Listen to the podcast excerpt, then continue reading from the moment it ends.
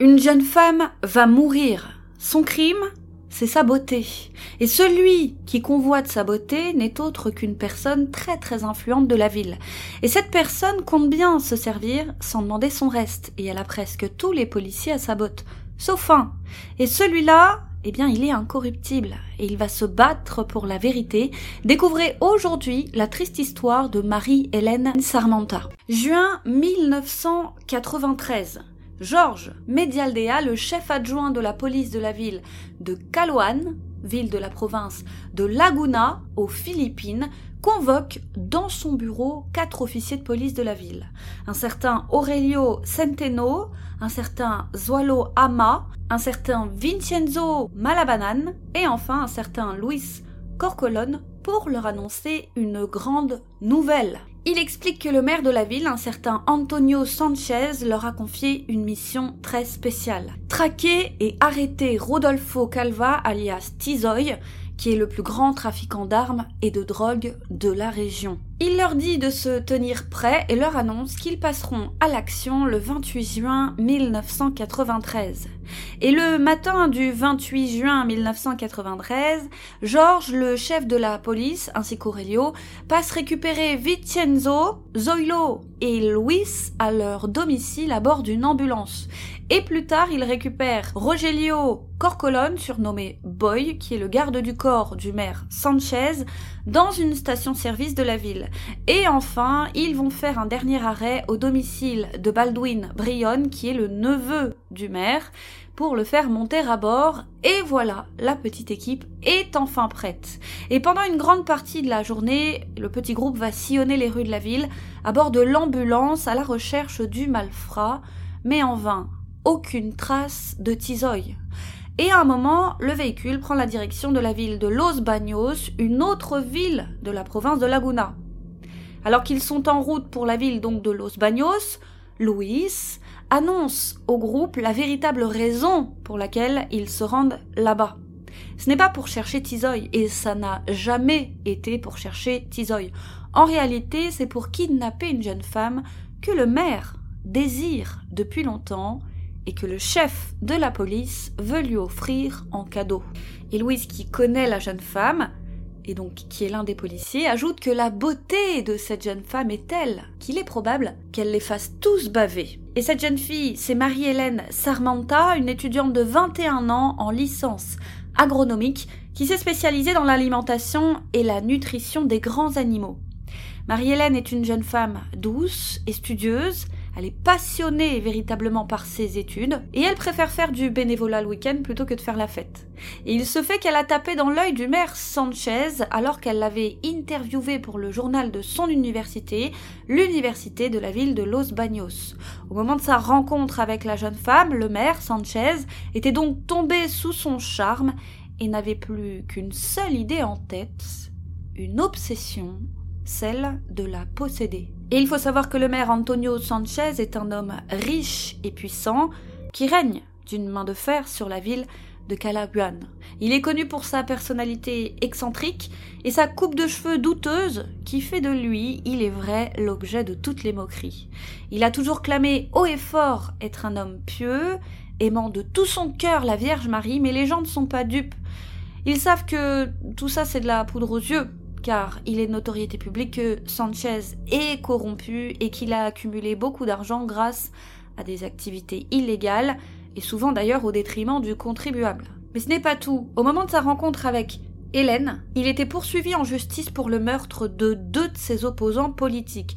Et en plus de ça, il faut savoir que Sanchez est un goujat et que son manque de respect pour les femmes est de notoriété publique. Un jour, par exemple, alors que sa femme se trouvait juste à côté de lui, il s'était vanté auprès de journalistes d'avoir de nombreuses maîtresses et autres petites amies. Bref, donc le jour J, le petit groupe toujours à bord de son ambulance prend la direction du campus de l'université de Los Baños à la recherche de la pauvre Hélène. Une fois sur place, Georges demande à Aurelio, qui est celui donc qui conduit l'ambulance, de rouler assez lentement à travers le campus afin de pouvoir localiser facilement Hélène, mais comme il ne la trouve pas, il décide de se rendre à l'agri-complexe, qui est un lieu de rencontre populaire pour les étudiants de la ville. Et une fois arrivé à l'agri-complexe, Aurelio descend du véhicule pour partir à pied à la recherche de la jeune femme. Et vers 19h, il retourne à l'ambulance et annonce à ses complices qu'il a enfin localisé Hélène. Ce soir-là, elle porte un t-shirt orange de la marque Giordano classique, ainsi qu'un short blanc et une paire de sneakers. Elle est alors assise à l'avant d'une camionnette Toyota Tamara FX garée dans un parking devant un café de l'agri-complexe. Elle est alors en compagnie d'Alan Gomez, qui est un autre étudiant de l'université de Los Baños. Et Alan Gomez est quant à lui un étudiant de 19 ans. Il est lui aussi en licence agronomique à l'université de Los Baños. Il s'est spécialisé dans la production de viande de bœuf, et c'est un jeune homme décrit comme très sociable, au rire contagieux et apprécié de tous. Et bien qu'il soit âgé de deux ans de moins qu'Hélène, les deux avaient de nombreux cours en commun, ils étaient rapidement devenus assez proches et passaient beaucoup de temps ensemble, que ce soit à réviser ou encore à jouer à des jeux de société. Mais il est utile de préciser que bien que très proches, Hélène et Alan étaient de simples amis et que tous les deux étaient d'ailleurs en couple, chacun de leur côté. Et ce soir-là, les deux amis avaient décidé de se rendre au café Amelia, situé à l'agri-complexe, après leur cours pour réviser ensemble. À la fin de leur séance de révision, Alan propose à Hélène de la raccompagner en voiture à son dortoir situé sur le campus de l'université, et c'est pour ça qu'au moment des faits, il se trouve avec Hélène dans sa voiture sur ce fameux parking. Et quand il apprend qu'Hélène a enfin été localisée, Georges, le chef de la police, contacte alors le maire, Sanchez, par radio pour l'informer de leur trouvaille. Aurelio, quant à lui, gare alors l'ambulance à seulement quelques mètres de la camionnette d'Alan. Louis et Boy en sortent alors armés de fusils. Ils ouvrent brusquement les portières avant de la Toyota Tamara. Ils attrapent Alan et Hélène. Ils les tirent de force hors du véhicule, puis les jettent à l'arrière de la Toyota Tamara, le véhicule d'Alan, donc, qui pour information ne comporte que deux sièges. À l'arrière, il n'y a pas de siège, c'est un peu comme un pick-up. À cette heure-là, le parking est désert car la plupart des étudiants sont déjà rentrés au campus, donc personne ne s'aperçoit du kidnapping. George, Ama, Louis, Boy et Baldwin montent alors à bord de la Toyota Tamara avec Hélène et Alan. Quant à Aurelio et Vicencio, ils restent dans l'ambulance. Les deux véhicules prennent ensuite la direction de la ferme RS, propriété du maire Sanchez, qui est située dans le quartier de Curva de la ville de Calawan. Et dès que le groupe arrive à la ferme, Hélène et Alan sont traînés hors du véhicule. Hélène est bâillonnée avec un mouchoir blanc, elle a les mains attachées. Quant à Alan, il a les mains attachées et il est bâillonné avec une serviette blanche. Le maire vêtu de son fameux polo blanc et d'un jogging, sort alors de sa maison pour accueillir le petit groupe. Sachez qu'il y a sa maison, donc sa maison principale, ainsi qu'une maison d'hôtes. Les deux étudiants bâillonnés et ligotés sont alors emmenés devant le maire. Et lorsqu'il voit Hélène, le maire est fou de joie. Mais il est étonné de voir Alan. Il demande alors à ses hommes de main pourquoi ils ont emmené Alan avec eux, ce à quoi Georges répond qu'ils l'ont emmené pour éviter toute complication. Le maire attrape alors Hélène par le bras et la traîne jusque dans sa chambre. Et la pauvre Hélène sera violée dans cette chambre pendant des heures et à de nombreuses reprises. L'appétit sexuel du maire Sanchez est littéralement insatiable. Les kidnappeurs, quant à eux, emmènent Alan avec eux dans la maison d'hôte située à l'arrière de la résidence principale. Ils l'installent sur le canapé pour regarder la télé et plus tard, le jardinier du maire, un certain Pepito Kawit, les rejoint pour regarder la télé lui aussi. Et comme il s'ennuie, Louis, Boy, Zoilo et George décident de torturer le pauvre Alan. Juste comme ça, pour se distraire. Il le jette à terre et le frappe, et il se relaie à tour de rôle pour le frapper violemment à coups de poing et à coups de pied. Une fois qu'ils ont fini de s'amuser avec lui, Kawit, le jardinier du maire, décide qu'il veut lui aussi s'amuser un peu avec Alan. Et d'ailleurs pas qu'un peu, puisqu'il va chercher un fusil d'assaut M16 de la marque Armalite qui se trouve à l'intérieur de l'ambulance, puis il revient dans la maison d'hôte. Il se dirige vers Alan et se met à le frapper de toutes ses forces avec la crosse du fusil au niveau de son diaphragme. Alan bascule et tombe contre une boîte de ciment. À bout de force, il n'arrive pas à se relever, il ne bouge plus, il respire à peine, et Brionne demande alors à Kawit s'il est mort. Ce à quoi Kawit lui répond non, sa mort viendra plus tard. Les deux hommes soulèvent ensuite le corps d'Alan qui est couvert de sang et le jettent sur l'allée en gravier qui est située à l'arrière de la maison d'hôte. Ensuite, ils retournent à l'intérieur de la maison pour continuer de regarder la télé. Vers une heure du matin, Georges et Louis font sortir enfin la pauvre Hélène de la chambre du maire et ils la conduisent à la maison d'hôte. La jeune fille est sous le choc, elle est en larmes, ses cheveux sont ébouriffés, elle est nue à partir de la taille, elle n'a plus son short, elle est bâillonnée et elle a toujours les mains liées. Peu de temps après, le maire sort à son tour de la chambre et il rejoint ses hommes de main dans la maison d'hôte, vêtus seulement d'un polo blanc. Il remercie alors Georges et Louise pour leur cadeau et ajoute qu'il en a fini avec Hélène et que maintenant ils peuvent, s'ils le veulent, s'amuser avec elle. Le maire demande ensuite à Georges ce qu'il compte faire d'Alan. Georges lui dit de ne pas s'inquiéter, il va le tuer. Les deux étudiants bâillonnés et ligotés sont une nouvelle fois jetés à l'arrière de la Toyota Tamara d'Alan, et à ce moment, Alan est encore inconscient. Le petit groupe composé de Georges, Ama, Louis, Boy, Baldwin, Vincenzo et Aurelio reprend alors la route, et cette fois, Kawit décide de venir avec eux. Souvenez-vous, c'est le jardinier. La Toyota Tamara ouvre la route avec à son bord Georges, Ama, Louis, Boy, Baldwin, Kawit, ainsi que les pauvres Alan et Hélène. Quant à Aurelio et Vincenzo, les deux les suivent dans l'ambulance. À un moment, Aurelio remarque que la camionnette bouge dans tous les sens. Il semble qu'une altercation euh, ait éclaté entre les passagers du van. Soudain, il entend un coup de feu. Le van s'arrête alors sur le bas-côté de la route du quartier d'Imok de la ville de Kalawan. Il voit Kawit sortir du van traînant Alan qui a à ce moment la tête couverte de sang. Le pauvre est traîné hors du véhicule. Et on pense qu'à ce moment, Alan, qui était jusque-là inconscient, on pense qu'il s'est réveillé dans le véhicule, qu'il s'est probablement battu avec ses kidnappeurs pour tenter de s'enfuir, et que ses bourreaux, et que ses bourreaux lui ont alors tiré dessus pour tenter de le maîtriser. Et le jardinier dépose le corps ensanglanté d'Alan sur le bas-côté de la route et lui tire ensuite une balle en pleine tête avec le fameux fusil M16. Et ensuite, le jardinier remonte dans la Toyota et reprend la route. Au bout d'un moment, le véhicule s'arrête dans un champ de canne à sucre du quartier de Mabakan, de la ville de Kalwan. Louis annonce alors au petit groupe que c'est enfin à leur tour de s'amuser avec Hélène. Ses kidnappeurs l'allongent à l'arrière de la fourgonnette, lui maintiennent les mains et les jambes, et ensuite, les six hommes vont la violer à tour de rôle. C'est d'abord Louis, ensuite ensuite Georges, puis Boy, puis puis Brionne, et enfin Kawit. Et bien qu'Hélène ait été brutalement battue et violée, eh bien elle ne se laisse pas faire. Elle se débat de toutes ses forces. Malheureusement, elle n'est pas de taille. Après le tour de Kawit, le petit groupe propose à Aurelio, qui se trouve alors dans l'ambulance, de se joindre à eux, mais il refuse. D'après lui, il n'a pas eu le cœur de participer à un acte aussi barbare. Et donc après le tour de Kawit, Hélène, en larmes, va s'agenouiller devant ses ravisseurs et les supplier de lui laisser la vie sauve. Elle va leur dire, je cite, S'il vous plaît, vous m'avez tout pris.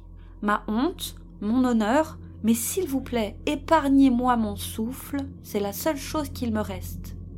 Mais Louis n'a que faire de ses supplications, il lui fourre un mouchoir dans sa bouche pour l'empêcher de parler et lui tire une balle en pleine tête avec le fusil M16 et la pauvre meurt sur le coup et à ce moment elle est toujours dans la camionnette. Ils retournent ensuite tous dans l'ambulance et reprennent la route. Georges ordonne alors à Aurelio de revenir plus tard se débarrasser du cadavre d'Hélène.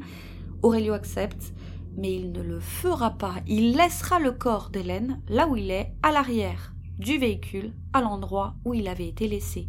Selon Vincenzo et Aurelio, sur le chemin du retour, alors qu'ils étaient tous ensemble dans l'ambulance, Louis Boy George Ama Brion et Kawit riaient alors ensemble du crime atroce qu'ils venaient de commettre. Pas une once d'empathie pour les victimes. Le 29 juin 1993, Georges, persuadé qu'il peut facilement étouffer l'affaire, demande à Aurelio, Vincenzo et Louise de venir avec lui faire semblant de retrouver le corps d'Alan. Il chargera Ama de rester au commissariat au cas où. Donc seulement quelques heures après avoir commis le crime, les policiers qui avaient kidnappé et tué le pauvre Alan se rendent au volant de cette fameuse ambulance dans le quartier d'Imoc, à l'endroit où ils avaient abandonné son corps pour faire semblant de le découvrir. Le corps d'Alan est en piteux état, il a de nombreuses blessures provoquées par des objets contondants et des traces de griffures partout sur le visage, les bras et le dos. Mais ce n'est pas tout, comme vous le savez, on lui a tiré une balle dans la tête, et d'ailleurs on lui en a tiré une autre dans le dos. Louis ordonne ensuite à Aurelio de se rendre à la mairie à bord de l'ambulance pour annoncer la découverte du corps. Les autres hommes restent sur place pour faire semblant de mener l'enquête. Puis, toujours dans la matinée, cette fois, un passant va se manifester. Il a repéré le corps d'une femme sans vie dans une camionnette. C'est Boy qui est en charge de se rendre au commissariat pour faire semblant d'annoncer à Ama que le corps d'une femme a été découvert. Et ce corps, bien évidemment, c'est celui d'Hélène. Ama et Aurelio informent ensuite le chef de la police de Calawan, le major Cagno, de la découverte des corps d'Hélène et d'Alan. On ne sait pas qui c'est à ce moment-là, on parle juste de deux corps. Et le major Cagno ordonne alors à Aurelio d'aller récupérer Georges, Louis et Vincenzo dans le quartier d'Imoc et de se rendre avec eux le plus rapidement possible sur le lieu de la découverte du corps de cette jeune femme. Il envoie ensuite de nouveaux policiers enquêter sur les lieux de la découverte du corps d'Alan.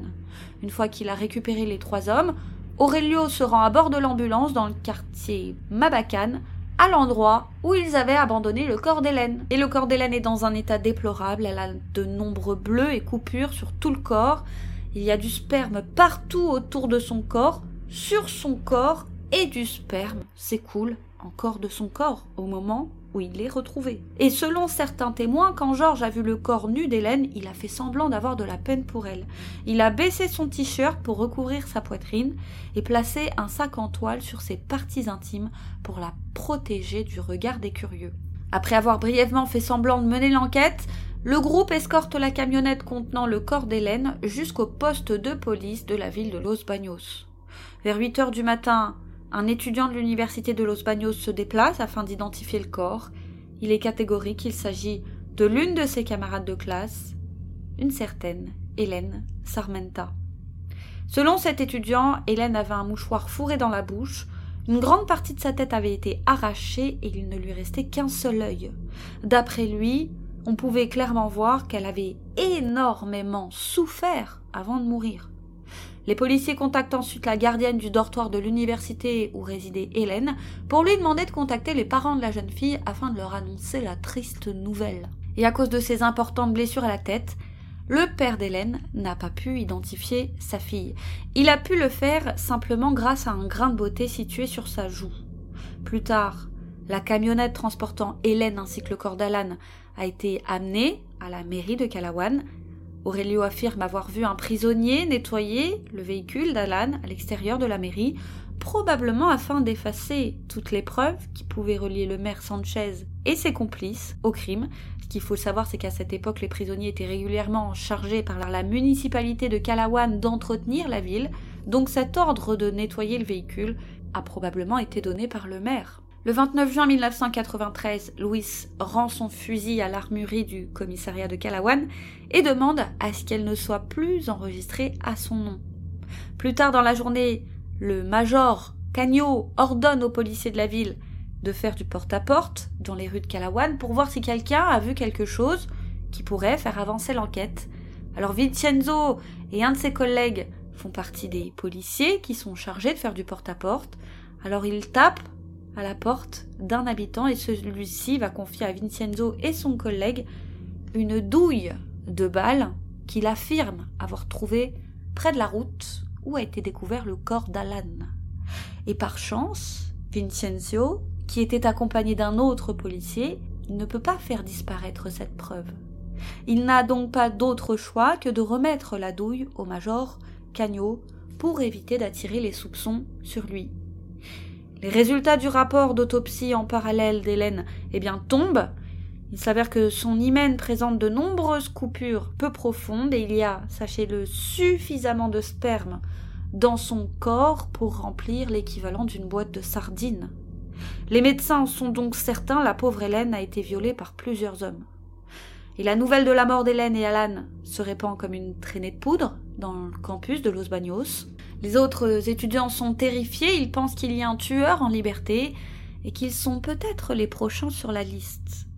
Et si Georges et ses hommes pensent avoir étouffé l'affaire, ils se trompent lourdement car le major Cagnot, lui, est bien déterminé à retrouver le meurtrier d'Hélène et d'Alan.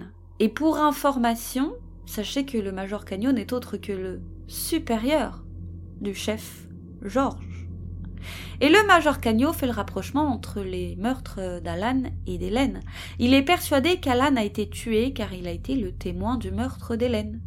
Les dégâts causés au visage d'Hélène sont tels que cela laisse penser que l'arme a touché le visage de la jeune femme au moment où le tueur lui a tiré dessus, et pour lui il est évident que le meurtrier en voulait personnellement à Hélène vu son corps. Le ou les meurtriers. Et selon lui, Alan n'était probablement qu'une victime collatérale qui a été tuée car il se trouvait au mauvais endroit au mauvais moment. Et quand il fait part de sa théorie à Georges, forcément Georges la rejette immédiatement, il explique que lui soupçonne Alan d'être le tueur. Après tout, le corps d'Hélène a été retrouvé dans son véhicule. Il explique au major Cagnot que selon lui, Hélène étant l'une des plus jolies filles du campus, eh bien Alan avait probablement le béguin pour elle, comme la plupart d'ailleurs, des autres étudiants de l'université de Los Baños.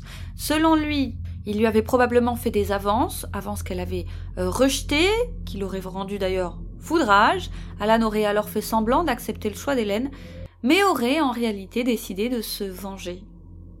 Il explique qu'Alan était un jeune homme qui pouvait se montrer violent, et en effet, on va découvrir que peu de temps avant le meurtre d'Hélène, eh bien, Alan s'était battu avec un autre étudiant du campus, un certain Kit, qui n'est autre que le fils d'un général particulièrement redouté aux Philippines. C'est le fils du dictateur Alqueza.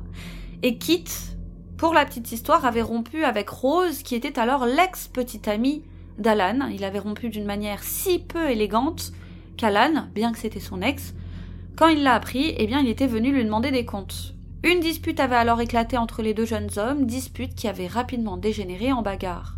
Et qui avait mis une telle raclée à Alan que le pauvre Alan était reparti honteux sans demander son reste.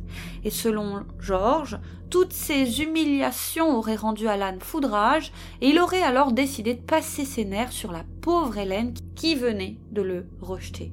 Il l'aurait alors invité à boire un café la nuit du drame, et l'aurait ensuite persuadé de monter en voiture avec lui sous le prétexte de la raccompagner. Une fois qu'ils se sont trouvés dans un endroit isolé, il serait passé à l'acte, il se serait jeté sur elle et l'aurait agressée sexuellement avant de la tuer. Il aurait ensuite abandonné son corps à l'arrière de son véhicule, il aurait ensuite marché comme ça un long moment, et finalement, se sentant coupable, mais aussi et surtout acculé, car trop de preuves le reliaient au meurtre d'Hélène, eh bien il aurait décidé d'en finir avec la même arme que celle qu'il avait utilisée pour tuer Hélène. Voilà, mais le major Cagnot n'est pas un homme né de la dernière pluie. Pour lui, la théorie de Georges ne tient pas la route. Il ne voit pas très bien comment Alan aurait pu s'auto-infliger autant de blessures avant de se tuer. Pour lui, ça n'a pas de sens. Alors il rejette immédiatement cette version. Et puis après tout, les spermes de plusieurs hommes ont été retrouvés dans le corps d'Hélène. Ce qui veut dire qu'Alan, si toutefois il était agresseur, eh bien ne pouvait pas être le seul agresseur. En plus de ça, l'autopsie précise qu'Alan a reçu une balle dans le dos et aucune arme n'a été retrouvée près de son corps. Qui s'est donc débarrassé de cette arme? Et le fait qu'un enquêteur aguerri comme le major Cagnot s'intéresse sincèrement à cette affaire et qu'il veuille véritablement rendre justice à Hélène et à Alan, eh bien ça fait peur aux complices du maire Sanchez. Il l'informe immédiatement de l'intérêt du major Cagnot pour l'affaire, le maire les rassure il leur dit qu'il peut étouffer l'affaire avec une somme d'argent moins élevée que celle nécessaire, je cite, à acheter une voiture. Georges propose alors une nouvelle théorie au major Cagnot. Cette fois, il accuse Kit d'être responsable du meurtre d'Hélène et d'Alan. Kit qui est celui, souvenez-vous, qui s'était battu avec Alan. George explique alors au maire Cagno que Kit est donc le fils d'un général corrompu, que c'est un étudiant dangereux et redouté de Los Baños, et que, selon lui, il aurait tué Alan pour se venger car il n'aurait pas supporté qu'il lui tienne tête en public, et qu'il aurait ensuite, malheureusement, éliminé Hélène car elle avait été témoin du meurtre. Le major Cagno décide alors d'explorer cette seconde hypothèse qui lui semble quand même plus crédible à ses yeux que la première.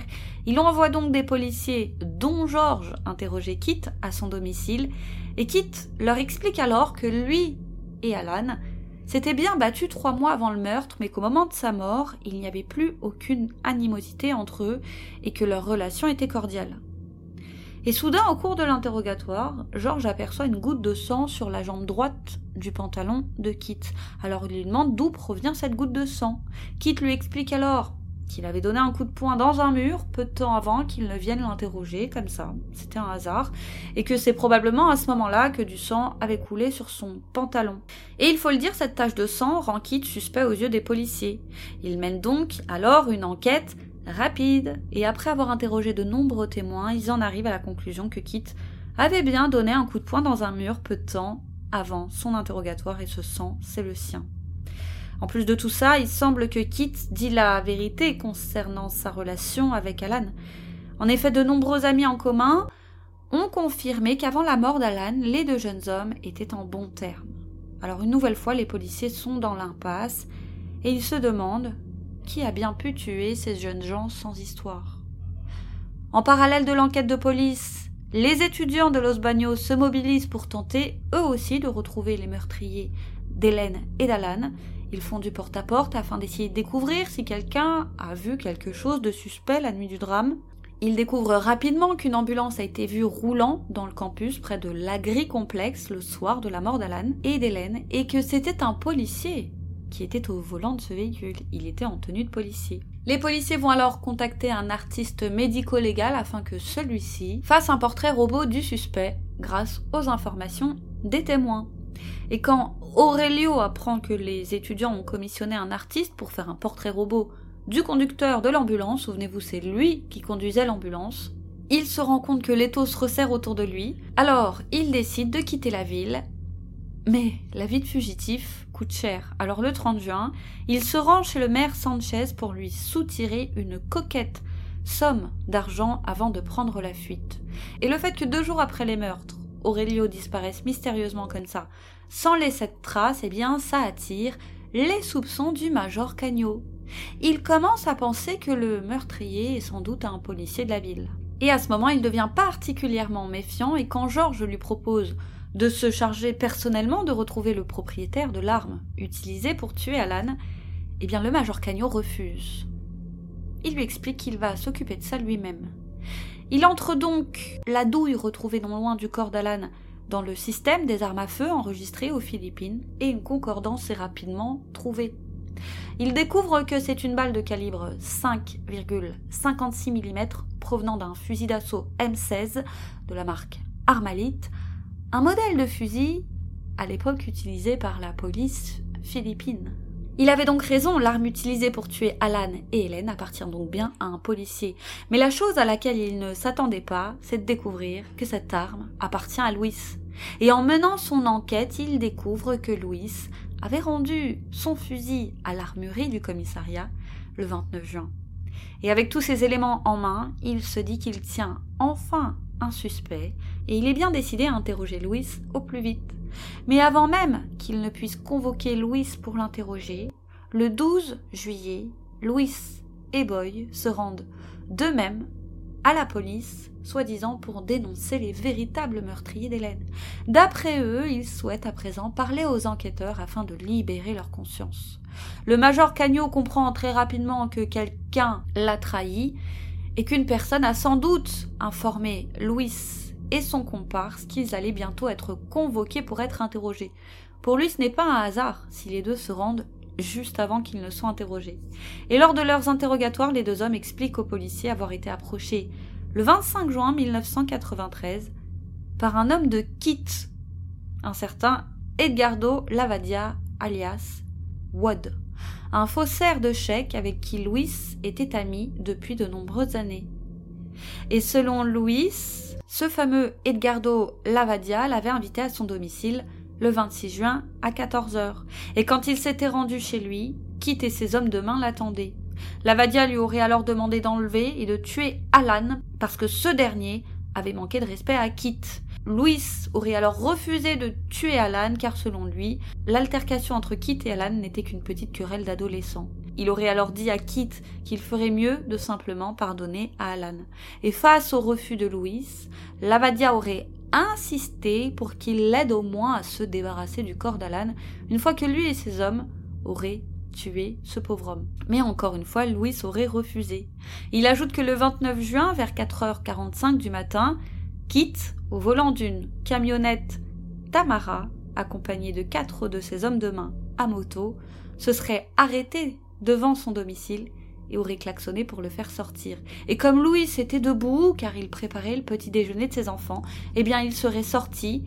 Kit serait alors venu à sa rencontre pour lui demander de l'aider à enterrer le corps d'une jeune femme morte qui se trouvait justement à l'intérieur de la camionnette. Louis serait alors parti inspecter la camionnette, aurait vu le cadavre d'une jeune femme nue, cette femme, c'est Hélène, et il aurait une nouvelle fois refusé d'aider ses malfrats et serait ensuite immédiatement retourné chez lui. Et selon lui, après ça, quitter son escorte aurait repris la route. Donc les policiers en charge de l'interrogatoire de Louis et Boy, sachez-le, sont des hommes de confiance du major Cagnot. Et ils ne sont pas dupes et savent pertinemment que les deux hommes ne leur disent pas la vérité. Ils sont certains qu'ils se sont mis tous les deux d'accord pour faire porter le chapeau à Kit.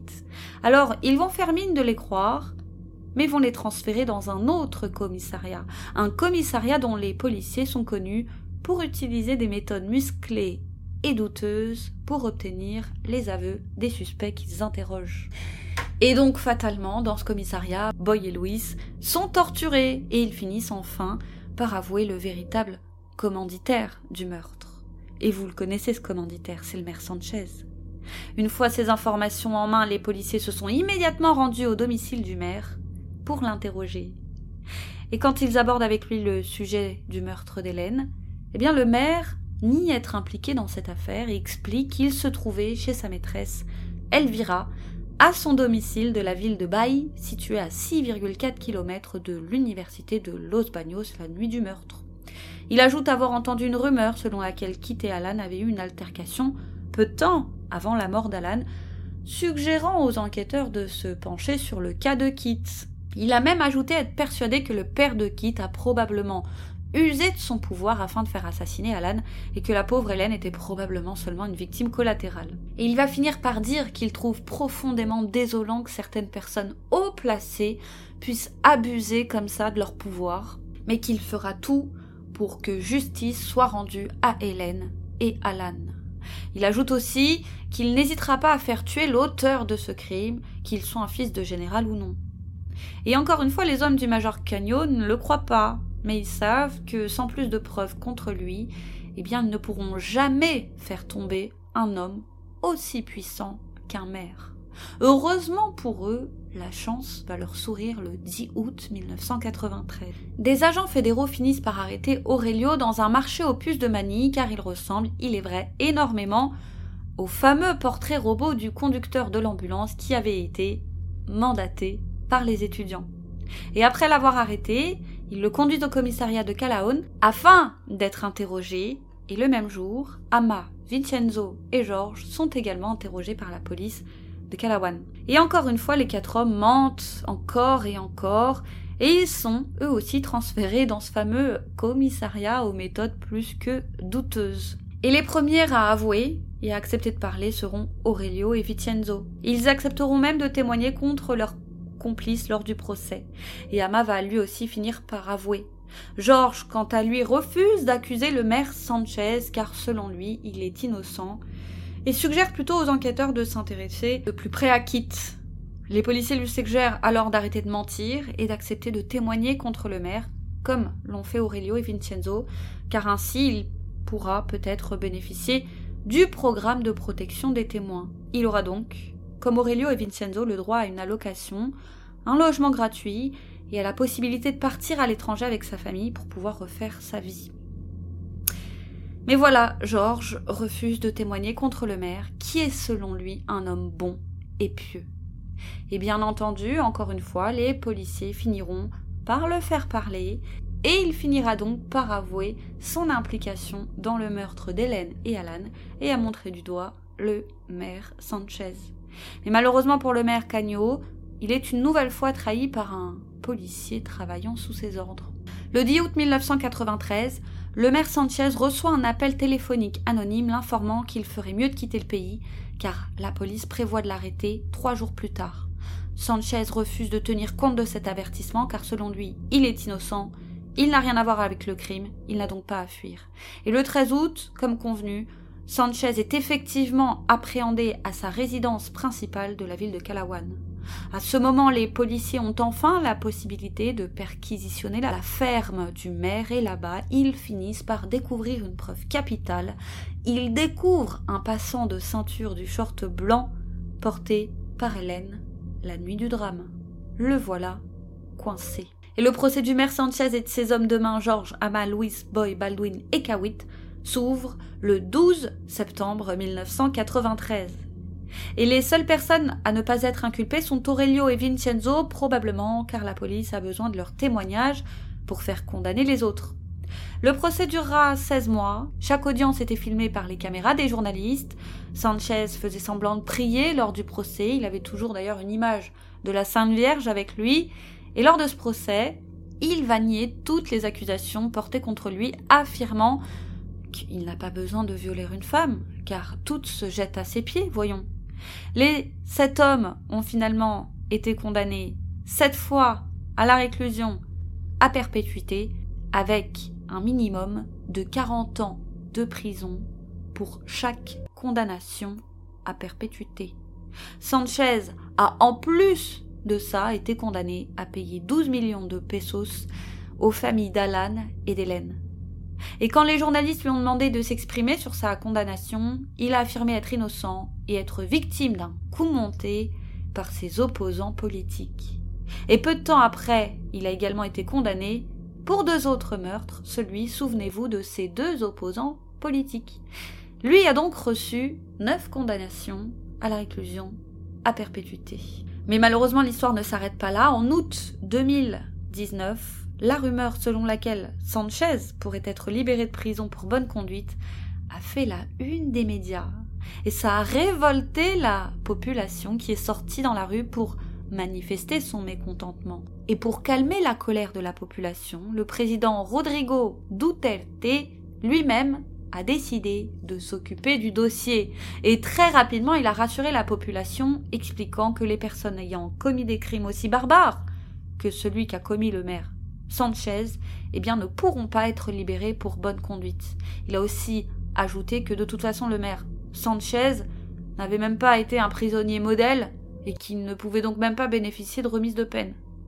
En effet, en 2006, il avait été inculpé pour possession illégale de substances illicites. Et en 2010, il avait été attrapé avec l'équivalent de plus d'un million de pesos en cristal meth qu'il avait caché dans une statue de la Sainte Vierge. Alors décidément, tout ça alors qu'il était en prison. Et en 2015, il s'était fait installer sans autorisation une climatisation ainsi qu'une télé écran plat dans sa cellule. Donc en septembre 2019, le président Duterte a renvoyé le chef du bureau des services correctionnels impliqué dans cette controverse de fameuse libération de Sanchez.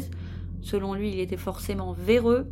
Il a aussi découvert, et le public aussi d'ailleurs, que la femme de Sanchez n'avait pas versé les 12 millions de pesos que son mari devait payer aux familles des victimes. Selon elle, son mari est innocent donc elle n'a rien à payer. Et la seule raison pour laquelle les familles des victimes ne l'ont pas poursuivi en justice, c'est parce qu'ils ne voulaient pas l'argent sale de Sanchez. Ils voulaient simplement des excuses. Sachez que Sanchez est mort en prison le 27 mars 2021. Il a été retrouvé inconscient par ses compagnons de cellule vers 8h30 du matin. Il a été envoyé rapidement à l'hôpital de la prison, mais a été déclaré mort à son arrivée par les médecins. Il est mort des suites des nombreuses maladies dont il souffrait, il avait pour information une maladie rénale chronique et souffrait de diabète ainsi que d'hypertension. Voilà, C'est tout pour aujourd'hui, vous connaissez désormais l'histoire d'Alan et d'Hélène. Quant à moi, je vous dis à très vite sur YouCrime pour une autre triste histoire les amis,